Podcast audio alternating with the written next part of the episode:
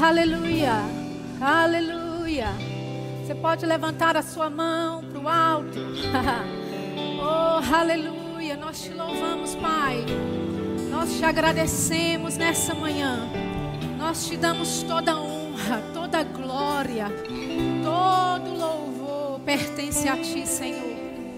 Nós reverenciamos a tua presença, reverenciamos a tua glória e dizemos: temos sede de ti, Pai. Temos sede da tua justiça.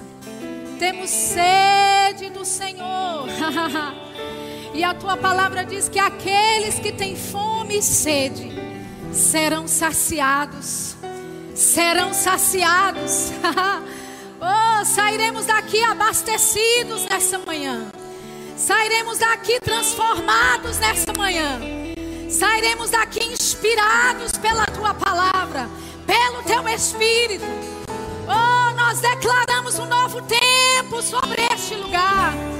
Declaramos um novo tempo sobre nossas vidas. Oh, aleluia. Aleluia. Nós te louvamos, Senhor. Em nome de Jesus. Amém. Você pode dizer um amém bem forte aí para mim? Glória a Deus. Você pode ultrapassar essa máscara que está nesse momento e dizer assim: Eu estou no lugar de unidade, de crescimento e de influência. Foi bom o ensaio. Vamos repetir. Eu estou num lugar de unidade, crescimento e influência. Glória a Deus, aleluia. Você pode se assentar, muito bom dia. Glória a Deus, eu queria agradecer pela honra e a oportunidade de estar aqui, começando este mês, né? O mês de agosto é o melhor mês do ano, viu? Não é porque eu faço aniversário nesse mês, não, mas tem algo assim especial a respeito de agosto. Que toda vez que muda o mês para agosto, as coisas começam a florescer, amém? E eu estou com bastante expectativa para esse início, né? Nós vamos estar falando aqui sobre a excelência para prosperar. Quantos aqui estão prontos para prosperar? Amém. Glória a Deus. A palavra diz, né, lá em Deuteronômio capítulo 28, que faz parte, a prosperidade de Deus faz parte da bênção dele para a tua vida. Amém? Da mesma forma que nós tomamos aqui pela manhã o cálice, né? Tomamos aqui o pão, os elementos que representam o corpo e o sangue de Cristo, foi através e por causa deste sangue derramado que nós também, além de termos salvação, além de termos a cura, nós também temos a prosperidade. Amém?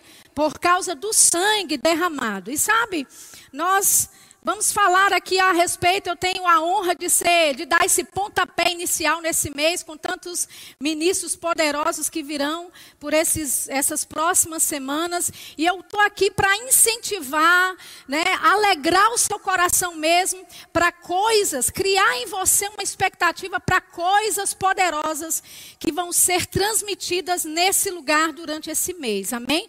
Sabe de uma coisa? A Bíblia tem cerca de 500 versículos que falam sobre o amor. 700, cerca de 700 versículos na Bíblia que fala sobre fé, mas sobre essa questão de dinheiro, de finanças, de prosperidade, existem cerca, existe cerca de mais de 2.350 versículos que falam sobre essa área. Então, significa que Deus quer que a gente tenha um bom entendimento a respeito dessa área. Quantos estão entendendo? Amém? Sabe, como eu falei, a prosperidade ela faz parte da nossa aliança, faz parte de quem nós somos. E nós estamos até indicando para vocês esse combo aqui, são quatro livros que são maravilhosos. E hoje pela manhã a gente vai focar bastante nesse daqui, que é a prosperidade bíblica do pastor Derek Walker. Ele é um grande homem de Deus, é um, realmente é um guia bastante equilibrado. Eu vou estar focando principalmente nos versículos, perdão, nos capítulos 1 e 2 do livro, e vamos dar umas pinceladas também é, por todo o livro. Então, eu incentivo você sabe, a adquirir esses livros, adquirir esse combo, faça com que a sua vida financeira, essa área da sua vida, cresça em conhecimento. E quando você faz isso, você vai ver que Deus vai começar a largar você por dentro, né? Porque você tem a capacidade de receber mais. Amém, queridos? A vontade de Deus é de sempre, ela foi sempre de nos abençoar. Amém? A vontade de Deus foi de sempre nos prosperar. Agora, existe um propósito para a nossa prosperidade. Amém? Lá em Gênesis, no capítulo 12, no versículo 3, né, a parte B do versículo, quando Deus está falando para Abraão, Abraão é, é, recebe essa palavra de Deus e Deus diz: Olha, eu vou te abençoar vou te fazer uma grande nação. Ele diz: Eu vou te abençoar, você será uma bênção para os outros. Amém? Falando aqui na versão da linguagem, né, da, da linguagem de hoje. Ou seja, a intenção de Deus na sua prosperidade não é só para você acumular para si. Quando você tem um entendimento de prosperidade da forma certa, você vai ver que Deus ele quer que você seja apenas um centro de distribuição. Amém? Aleluia. Para quê? Para tocar a vida de outros, para abençoar a vida de outros. Talvez uma das frases mais egoístas que eu já ouvi é pessoas dizendo: "Ah, eu não quero muito não, assim, eu não tenho muitas ambições, eu só quero o suficiente para mim e para minha família". Mas Deus ele não quer só abençoar você no contexto individual, no contexto só de família.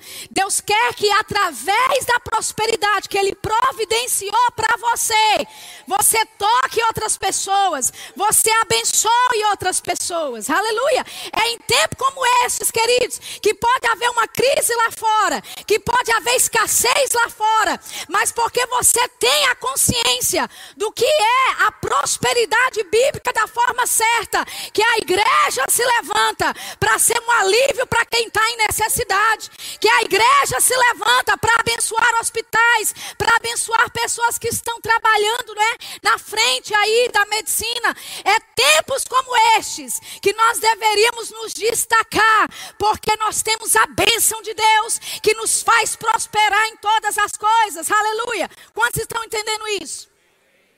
Amém? Na minha, na minha, no meu desejo rápido aqui de começar a ministrar a palavra, eu nem né, reconheci aqui a minha liderança, né? Guto, reverendo Reagan aí, eu chamei ele de reverendo Renato Reagan, né?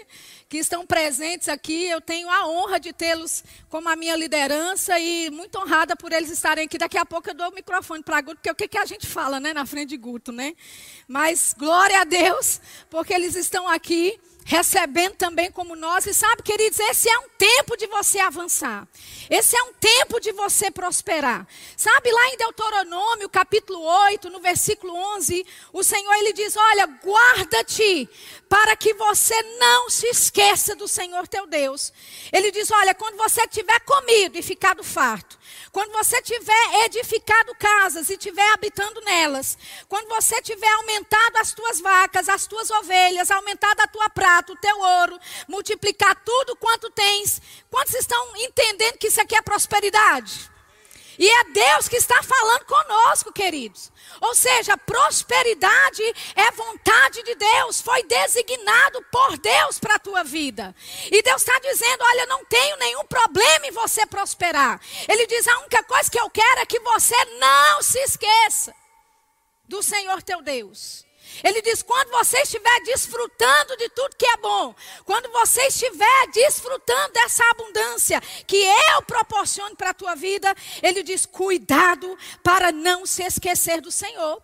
No versículo 18, ele diz: Antes te lembrarás do Senhor teu Deus, porque é Ele que te dá força para adquirires riqueza riquezas, no plural, para confirmar a sua aliança, que sob juramento prometeu aos teus pais, como hoje se vê. Veja, é Ele que te dá força. Essa palavra força é habilidade, é poder, capacidade sobrenatural.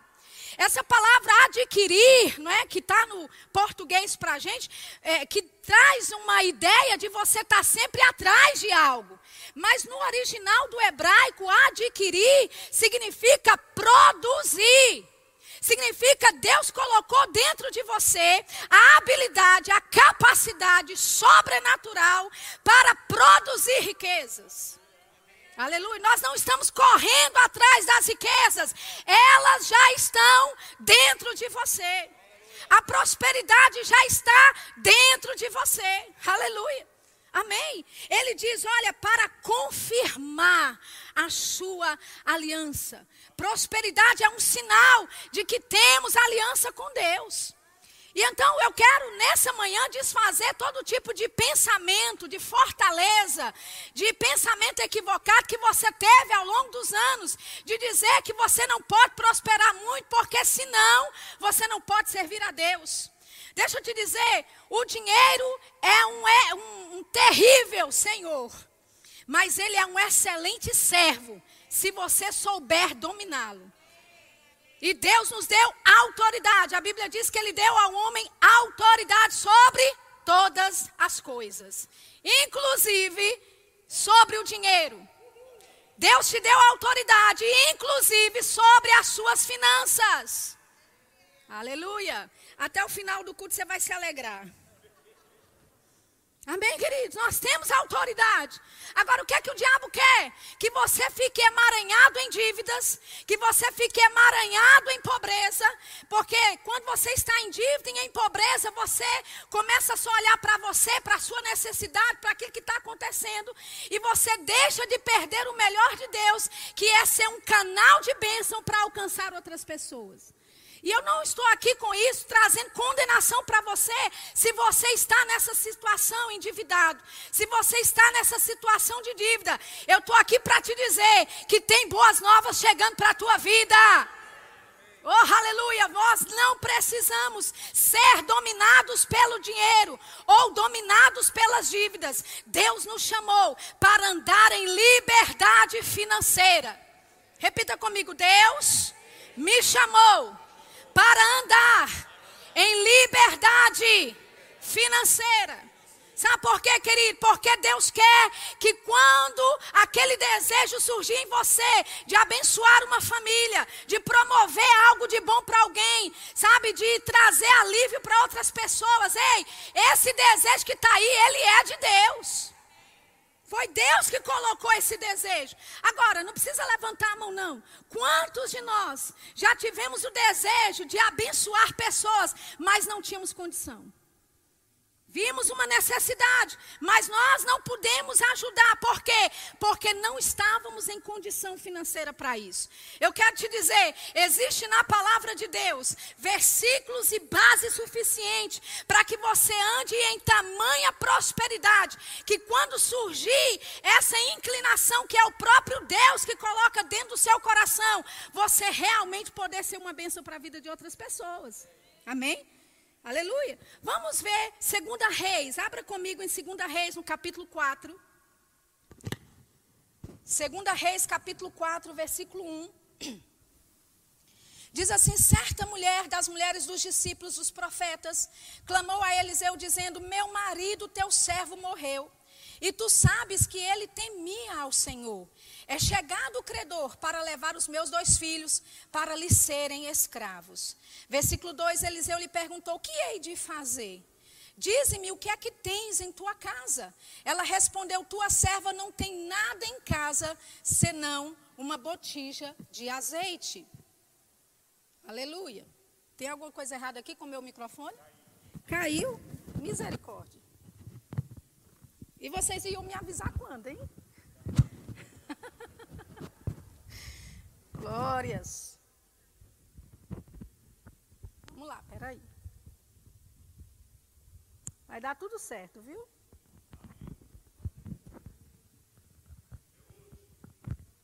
É hoje. Eu não consigo colocar porque a minha mão está cheia de creme. Mão de mulher é assim, cheia de creme. Vem cá, Lulu. Glória a Deus. Você já achou 2 Reis, capítulo 4?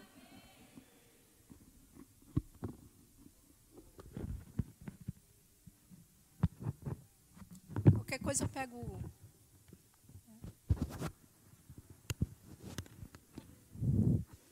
Encaixou. Amém. Glória a Deus. Aleluia. Muito bem. Paralisou aí o tempo para mim? Não é pastor? Não é justo? É justo. ok, vamos lá. Segunda Reis. E aí, Eliseu, no versículo 2, estamos em 2 Reis 4, 2, ele diz: Que hei de fazer? Diz-me o que é que tens em casa. Ela respondeu: Tua serva não tem nada em casa senão uma botija de azeite. Olha a instrução de Eliseu no versículo 3. Ele diz: Vai, pede emprestadas vasilhas a todos os teus vizinhos, vasilhas vazias e não poucas, e deita o teu azeite em todas aquelas vasilhas, põe à parte a que estiver cheia. Vamos pular para o versículo 7 por causa do tempo. Então foi ela e fez saber ao homem de Deus, ele, e ele disse: ele disse: Vai e vende um azeite e paga a tua dívida, e tu e teus filhos vivei do resto. Amém? Então veja, essa mulher estava numa condição endividada. E sabe, a palavra de Deus através do profeta veio até ela. Amém? Ou seja, uma ideia de abrir um novo negócio uma ideia inovadora começou a ser produzido, começou a chegar e alcançar a vida daquela mulher e dos seus filhos, de tal forma que ela foi, vendeu tudo que tinha, né? Tudo, todo o azeite que ela produziu ali, que foi a unção de Deus na vida dela produzindo. Amém, queridos? E aí o que, que acontece? A abundância acontece, ela paga as suas dívidas. E sabe de uma coisa, querido? Pode ser que num tempo de escassez nada esteja acontecendo. Mas deixa eu te dizer, porque você está conectado a um lugar como este, porque você está conectado uma visão como esta, a graça e a unção de Deus flui da vida dos homens de Deus através da nossa liderança e alcança a tua vida. Talvez só porque você está aqui dentro desse ambiente, você começa a receber da parte de Deus ideias inovadoras, ideias para começar algum negócio, ideias para fazer algo diferente que você nunca fez antes. Então eu quero que você tenha a expectativa de que por mais que as coisas podem estar difíceis, o sobrenatural de Deus pode alcançar a tua vida. Aleluia! O sobrenatural de Deus pode interromper uma vida inteira de dívidas, pode interromper uma vida inteira onde havia escassez e você desfrutar da abundância e da prosperidade de Deus. Amém. Agora, Vamos, por favor, ver algumas coisas nesse versículo que às vezes a gente deixa de lado. Amém? Veja que no versículo 1 diz que ela era esposa de um dos discípulos de Eliseu. E esse homem morre. E esse homem deixa essa mulher em dívidas. Amém? Então, o que é que a gente pode ver? A Bíblia fala que ele era um homem temente a Deus. Ela diz: O meu marido, ele era teu discípulo, ou seja, ele era um profeta, ele era um homem ungido. E mesmo sendo esse homem ungido e temente a Deus, ele não a, é, é se conduziu de forma certa nas finanças dele. Quantos estão entendendo? Não havia ou não há nenhuma, nenhum questionamento aqui a respeito dele ser ungido. Ele era um discípulo de Eliseu, certamente era um homem que tinha não é, aliança com o Senhor, que era temente a Deus, talvez até um profeta, porque ele era discípulo de profeta, não é? Mas veja que o fato dele ser ungido não o habilitou. Eu vou, vou explicar melhor para você não sair daqui com minhoca na cabeça. O fato dele ser ungido, queridos, não deu a ele ou não aliviou a ele a responsabilidade que ele tinha com relação às suas finanças. Amém? Então, a unção de Deus está sobre nós, sim. Somos ungidos, sim. Mas Deus não vai fazer aquilo que é responsabilidade sua e minha fazer. Aleluia. A unção de Deus, a Bíblia fala em 1 João 2,27, nos ensina todas as coisas. Ela nos ensina todas as coisas. Agora, eu preciso estar ensinável para receber dessa unção que vai me ensinar a respeito de como lidar com finanças. Esse homem, por mais ungido que ele era, ele não foi excelente ao lidar com finanças. E é disso que nós estamos falando, de ter excelência para prosperar. Você não pode negligenciar a sua vida financeira e esperar que Deus faça coisas mirabolantes para você. Deixa eu te dizer, Deus vai fazer a parte dele. Alô? Deus vai fazer a parte dele. Mas ele espera que você faça a sua. Quantos estão entendendo isso? Olha o que a Bíblia fala, gente. Provérbios 22, 7, ele diz: O rico domina sobre o pobre. Quem toma emprestado é escravo de quem empresta. Aquele homem devia tanto que os filhos dele iriam ser servir de escravos para pagar a dívida dele. Agora, lá em Provérbios 13, 22, diz que o homem de bem deixa herança aos filhos de seus filhos. O que é que isso quer nos mostrar? Que deixar uma herança para o teu filho, isso daí não é nem se cogita isso. Isso daí é, é assim, é obrigação de todo homem. Agora, o homem de bem, ele não vai só tocar a geração depois dele, mas ele vai criar um patrimônio que vai abençoar também os seus netos. Perceba, queridos, que tudo bem, Deus ele operou o milagre na vida daquela mulher. Mas sabe, aquele profeta, aquele homem de Deus, ele poderia ter deixado um patrimônio para os seus filhos. E a minha pergunta para você hoje de manhã é: se você partisse hoje para estar com o Senhor, e eu já tá, já estou vendo gente aí repreendendo, né? Misericórdia, te repreenda aí essa profecia falsa. Amém? É só uma suposição. Se você partisse hoje, em que estado a sua família ficaria? Será que a sua esposa teria que vender seus filhos para poder pagar as dívidas que tu fez? Agora, isso aqui não é para condenar você, não, é para te motivar. Amém? Você acha que não? Mas é para te motivar. Por quê, queridos? Porque nós temos a unção, nós já sabemos que nós temos a habilidade, o poder sobrenatural para produzir riquezas e é nossa responsabilidade, amados, pegarmos juntos com aquilo que Deus quer fazer na nossa vida. Quantos estão entendendo? A unção não vai forçar você a ser diligente com as suas finanças.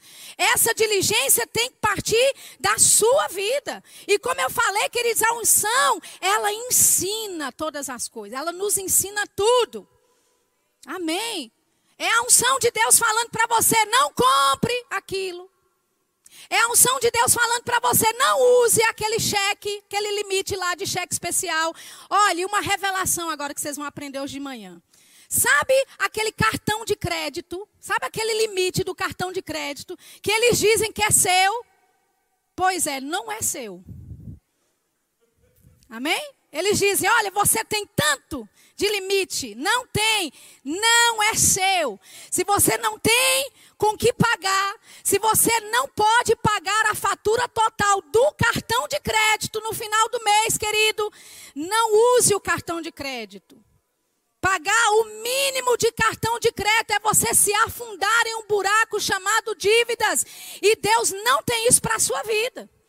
Então, se você está num ciclo vicioso de pagar o mínimo do cartão de crédito, use a tesoura. Aleluia. Eu sei que você não vai correr muito com essa mensagem nessa manhã, mas está tudo bem. Amém? Aleluia. Uma vez eu participei de um culto, o pastor fez um apelo para os cartões de crédito. E ele levou uma tesoura para a frente da igreja. Eu estou falando sério, eu estava lá, eu, eu vi isso, lá em Londres. Amém? E sabe quem estava lá na frente? Eu. Porque eu não sabia usar cartão de crédito. Então eu pensava que aquele limite que eles diziam que era meu é meu, mas eu estou te dizendo, olha, a revelação está chegando. Não é seu, querido. Não use, você vai se atolar em dívidas. Amém? Outra coisa, sabe aquele, aquele limite de cheque especial que aparece na tua continha lá? Pois é, não é seu. Amém? E tem alguns bancos que até te induzem ao erro. Coloca lá limite, saldo disponível. Outro dia eu fui tirar um saldo, falei, misericórdia, Jesus amado, alguém fez uma oferta, né, na minha vida, glória a Deus. Na hora que eu fui fazer as contas que foi bater, não, é o banco que está me induzindo que eu tenho dinheiro para gastar, quando eu não tenho. Quantos estão entendendo? Isso é diligência, é sabedoria sendo aplicada, querido, nas suas contas, nas suas finanças. Olha, é necessário empenho, é necessário renovação da mente e a aplicação de princípios bíblicos para você sair dessa prisão chamada dívidas. E olha, Deus quer que você saia desse tormento. Deus quer que você desfrute da prosperidade que Ele providenciou para a tua vida. Amém? Ele fez a parte dele, mas existe uma parte que é nossa responsabilidade. Amém? Agora, aplicando a excelência para prosperar.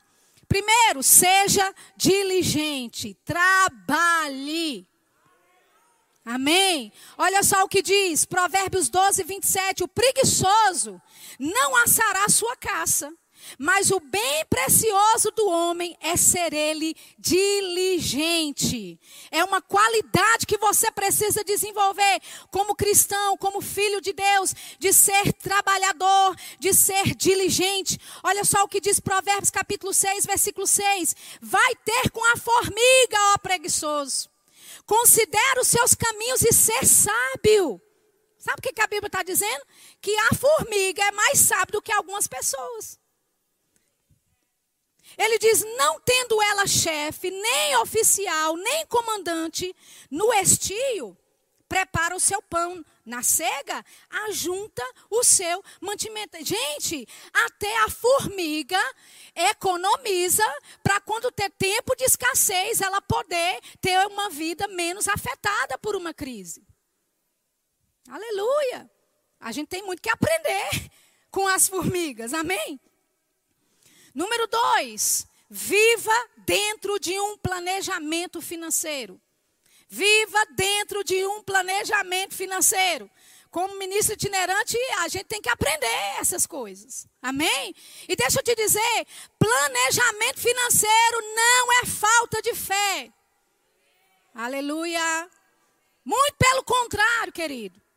Quando você senta, calcula, planeja, e você tem um, uma visão, você tem um objetivo, você tem um alvo, o que é que você está fazendo? Você está vislumbrando o futuro.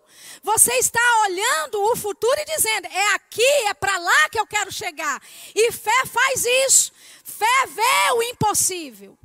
Amém? Aleluia. Então, é importante você fazer um planejamento financeiro. Olha, até Jesus Inclusive, Jesus, lá em Lucas, no capítulo 14, versículo 21, na versão NVI, ele diz assim: Olha, qual de vocês, se quiser construir uma torre, primeiro não se assenta e calcula o preço, para ver se tem dinheiro suficiente para completá-la? Ele diz: Pois se lançar o alicerce e não for capaz de terminá-la, todos os que a virem rirão dele. Amém? Quando você não tem planejamento financeiro, é o diabo que ri de você. Porque Deus te constituiu para ser mordomo. E sabe o que é mordomo, querido? É aquele que administra os bens de outro. Você é um mordomo para Deus. Aquilo que faz, que Deus faz chegar na tua vida, não é seu, é para ser administrado para o reino. Agora, quando eu digo isso, eu não estou te falando que você não vai desfrutar, que você não vai desfrutar daquilo que faz chegar às suas mãos, mas nós temos que desenvolver uma consciência de que nós somos mordomos, que nós estamos administrando algo que não é nosso. Ei, o ouro veio de Deus, a prata é dele. Não existe nada que possamos produzir nessa terra e dizer que foi nós que fez. Vimos em Deuteronômio 8 que é Ele que nos dá essa habilidade. Nem a habilidade é nossa, querido. Alô? Essa ideia inovadora que está surgindo no seu coração para de repente abrir um negócio, para fazer algo novo, não veio de você, a fonte é Deus. E você é apenas um administrador dessas coisas para fazer estender o reino. Quantos estão entendendo? Provérbios capítulo 27. Provérbios capítulo 27, versículo 23, eu vou ler na versão, na tradução, linguagem de hoje. Diz assim: Cuide bem das suas ovelhas e do seu gado o melhor que puder. Olha o que a Bíblia fala. Tem uma outra versão que diz assim: olha, preste atenção no estado das tuas ovelhas. Preste atenção, se fosse nos dias de hoje, o Senhor estava nos dizendo: ei, preste atenção na tua conta bancária, preste atenção nas tuas economias, preste atenção nos teus investimentos. Amém, queridos? Ele diz: 24: Porque tanto as riquezas como os governos não duram para sempre. Primeiro você corta o feno, depois corta o capim dos montes enquanto espera que o feno cresça de novo. Aí você pode fazer roupas com a lã das suas ovelhas e comprar mais terras com o dinheiro que ganhou com a venda de alguns cabritos. E as cabras darão leite com fartura para você, para sua família e também para suas empregadas. O que é que nós vemos aqui? Várias frentes de investimento. Amém? Aleluia! Economias a longo prazo, economias a curto prazo, economias para emergências. Mas Sheila, você está falando isso é tarde demais, porque eu, eu já tô, eu já tô no buraco, né? Eu já tô, já, sabe? Pela misericórdia, queridos, nunca é tarde para você começar e sair das dívidas. Nunca é tarde. Olha, Deus está te dando uma oportunidade nova em folha para você começar a mudar a sua condição financeira. Aleluia. E deixa eu te dizer, você não está sozinho nisso. Existe a ajuda do alto, existe a ajuda do Espírito Santo, a unção de Deus te ensinando, te capacitando para você fazer coisas sobrenaturais. E deixa eu te dizer, aquilo que a sua capacidade não pode alcançar, o sobrenatural de Deus chega junto. Então tem a expectativa do sobrenatural de Deus se manifestar, mas você tem que dar passos. Quantos estão entendendo? Aleluia. Amém? Então, ele fala de você diversificar aqui investimentos, de você olhar o estado das tuas ovelhas. Não fica passando o cartão e depois no final do mês vai ver o que vai dar. Pela fé, passa aí, pela fé. Ai, aquele sapato novo, passa aí, é pela fé, pela fé. Não, queridos, a Bíblia nos dá base bíblica, amém? A Bíblia nos dá instruções de como nós podemos sair do poder dessa tortura que é chamada dívidas e problemas financeiros, amém? Olha só o que diz. No versículo, em Provérbios, no capítulo 21, 20, na versão NVI, ele diz: Na casa do sábio há comida e azeite armazenados. Mas o tolo, digo tolo, eu não ouvi você direito, digo tolo. Olha o que o tolo faz, gente: devora tudo que ganha. Então a Bíblia fala que se você é sábio, você vai armazenar você vai fazer economias. Agora, querido, eu preciso colocar aqui equilíbrios para você. Amém? Eu não estou dizendo que você tem que se tornar um sanguessuga. Tudo que chega, eu comecei dizendo essa ministração, você é um centro de distribuição de prosperidade para a vida das pessoas. Mas enquanto você é esse centro de distribuição, Deus quer que você tome rédea da sua vida financeira. Deus quer que você se projete financeiramente, que você tenha um planejamento financeiro. Para quê? Para que quando acontecer alguma coisa inesperada como esta, você não ser pego de surpresa desse jeito. Amém? De você, inclusive, ser alívio para a vida de outras pessoas. Olha, em Gênesis 41, 34, não vamos abrir lá por causa do tempo, mas Josué instruiu a Faraó a economizar 20% de toda a colheita do Egito no tempo de fartura. Para quê? Para que quando houvesse os anos de escassez, o Egito ter o suficiente. E a Bíblia fala, queridos, que Egito tinha para eles e para vender para os outros. Aleluia. Faz parte da bênção que nos pertence. porque parte da bênção que nos pertence é de você emprestar a muitos e não tomar emprestado. Aleluia! Amém? Pode ser que alguns parafusos estão sendo apertados nessa manhã, mas é para colocar o seu foco no canto certo para você avançar, querido. Porque não podemos prosperar e não estamos preparados para o sobrenatural de Deus se você vai ficar nos hábitos financeiros destrutivos repetidamente. Aleluia! Deus quer nos tirar desse buraco. Deus quer fazer você avançar e prosperar em vários aspectos da sua vida, mas precisamos aplicar a sabedoria de Deus, que é o terceiro ponto. Desenvolva sabedoria bíblica para as suas finanças. A Bíblia fala em Provérbios 17, 18 que o homem que tem falta de entendimento compromete-se, ficando por fiador do seu próximo. Ou seja, um homem que não tem entendimento a respeito de finanças, uma mulher que não tem entendimento a respeito de finanças, ele está comprometendo o seu futuro, comprometendo o futuro da sua família, comprometendo o seu patrimônio. Você precisa entender que Deus quer fazer você abundar em toda graça, em ampla suficiência em todas as coisas. Aleluia.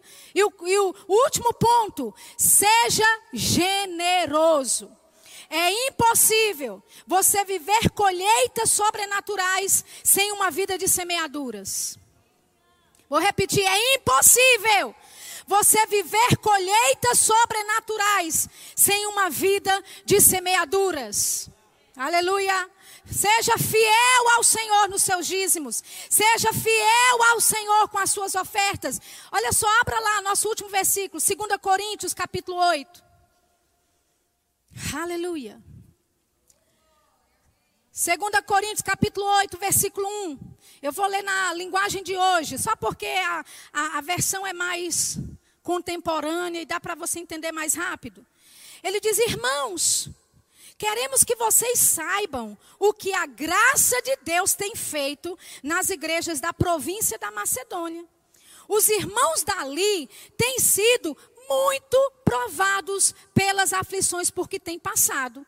Mas a alegria deles foi tanta que, embora sendo muito pobres, eles deram ofertas com grande generosidade. Repita comigo: grande generosidade. Você está ouvindo o que Paulo disse? Ele, olha, os irmãos eles tinham necessidade. Eles eram extremamente pobres. Mas você, rapaz, você precisa de ver a graça de Deus operando na vida daquele povo. Porque mesmo não tendo condições financeiras muito alargadas assim, eles com grande alegria deram com grande generosidade. Olha o que ele diz: afirma a vocês que eles fizeram tudo o que podiam e mais ainda, e com toda a boa vontade. Querido, generosidade não diz respeito à sua condição atual. Generosidade é uma questão do teu coração. Aleluia. Sabe, pessoas dizem: olha, quando eu tiver, eu vou dar mil reais de oferta. Ah, quando eu tiver, eu vou dar cem mil. O povo vive dando aquilo que não tem, né? Olha, quando eu tiver, sabe? E, e, sabe, quando você tiver, você dê, querido, mas Deus quer que você comece agora. É no pouco. Jesus disse: Olha, se você não é fiel no pouco, você não vai ser fiel no muito. Amém? Então, generosidade não diz respeito a uma quantidade que você tem extra, que está sobrando, e aí você dá porque está sobrando. Não! Veja, em 2 Coríntios, os irmãos se uniram, havia uma graça entre eles, havia, sabe, uma escassez acontecendo, havia crise naquele tempo, mas eles se empolgaram, eles disseram: rapaz, você tem que me deixar dar, vocês têm, Paulo, nos deixe contribuir. Tem alguma versão que, que quando você lê estuda, eles dizem: olha, não nos prive dessa alegria. Não nos prive dessa graça de contribuir com os irmãos. E, e, e, e, sabe, gente, eram pessoas que talvez estivessem passando também por situações difíceis financeiramente. Mas eles deram com alegria. Oh, aleluia! Eles deram com gratidão no coração. Eles deram do pouco que eles tinham, mas deram de um coração generoso. E sabe o que aconteceu? A graça de Deus começou a operar naquele lugar. Eu quero te dizer, querido, não espere para quando você ter muito para começar a desenvolver um coração generoso. O post do pastor Borba essa semana é que as duas características da prosperidade é excelência e generosidade. Excelência em ser diligente com aquilo que Deus faz chegar à tua mão, com planejamento financeiro, fazendo a sua parte, se desenvolvendo. E a outra parte é não retendo aquilo que não deve ser retido. É de você dar generosamente, é de você abrir a sua mão e dizer: sabe uma coisa? Esse dinheiro aqui não vai nem me salvar e nem também vai me matar. Vou dar para Deus e ver o que acontece.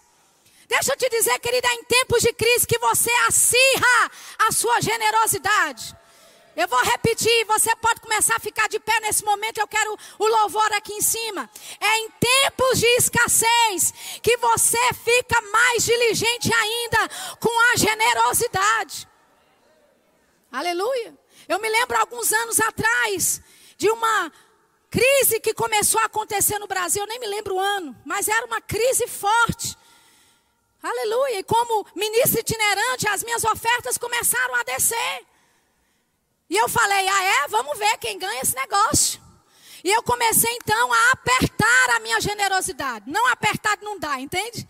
Mas colocar o pé no acelerador. Comecei a mandar dinheiro para tudo quanto era nação. Comecei a mandar dinheiro para tudo quanto era missionário. Comecei a dar além daquela, daquela minha capacidade e habilidade natural que eu poderia dar. Deixa eu te falar, querido. Existe o sobrenatural de Deus disponível para a tua vida. E a generosidade é que abre as portas do céu para a tua vida. Aleluia. Eu tenho uma ministração, podem começar a tocar, por favor. Eu tenho uma ministração chamada O seu ato de dar. Eu nem lembro o título, viu? Vou ter que procurar. É, dê de qualquer maneira. O seu ato de dar gera resultados sobrenaturais. É algo assim. Por quê? Porque o dar não é natural, querido. O dar, o seu ato de dar, a sua generosidade, parte do seu coração, é um ato espiritual. E quando você faz isso, você rompe barreiras. Não é que você está comprando a bênção de Deus. Não é que você está comprando a Deus com uma oferta. Não. Mas é a sua generosidade que, sabe, toca Deus. O seu dar toca Deus. Aleluia. Amém. E pode ser que nesse momento você fala, rapaz, eu não tenho um centavo no bolso. E a gente aqui não está levantando oferta especial. Aqui é um ensino. Amém? Aqui é para você colocar em prática. Amém? Durante a semana, na semana que vem, ou até agora mesmo, fique e seja guiado. Mas o que eu estou te dizendo é que existe o sobrenatural de Deus para alcançar aquilo que o, so, que o natural não pode mais fazer. Eu quero que você se alegre, querido, e se empolgue, porque este é o teu mês. Este é o mês de avanço, este é o mês da virada, esse é o mês do sobrenatural, esse é o mês do basta para as dívidas, do basta para a pobreza, do basta para a escassez. Aleluia. Oh, aleluia. Você pode levantar a sua mão. Você pode começar a agradecer a Ele por ideias inovadoras, ideias milionárias, aleluia, por inspirações divinas chegando na tua vida, a respeito de investimentos, a respeito de economias, sabedoria financeira. Oh, aleluia, existe uma sabedoria bíblica que nos pertence nas áreas da finança. Pai, nessa manhã, nós acessamos essa sabedoria. Nós acessamos essa sabedoria que está disponível para nós, Pai. A excelência para prosperarmos em todas as coisas, em todos os aspectos, aleluia. Oh, nós temos expectativas de ver o sobrenatural de Deus acontecendo. Eu declaro testemunhos poderosos, rompimentos na área financeira. Em nome de Jesus, cancelamento de dívidas acontecendo. Aleluia, o teu espírito, a tua unção, nos ensinando todas as coisas. Nos ensinando todas as coisas. Aleluia. Nos ensinando todas as coisas. Aleluia. Oh, aleluia. Aleluia, nós recebemos, Pai. Recebemos da tua influência sobre a nossa vida nessa manhã. Aleluia, glória a Deus.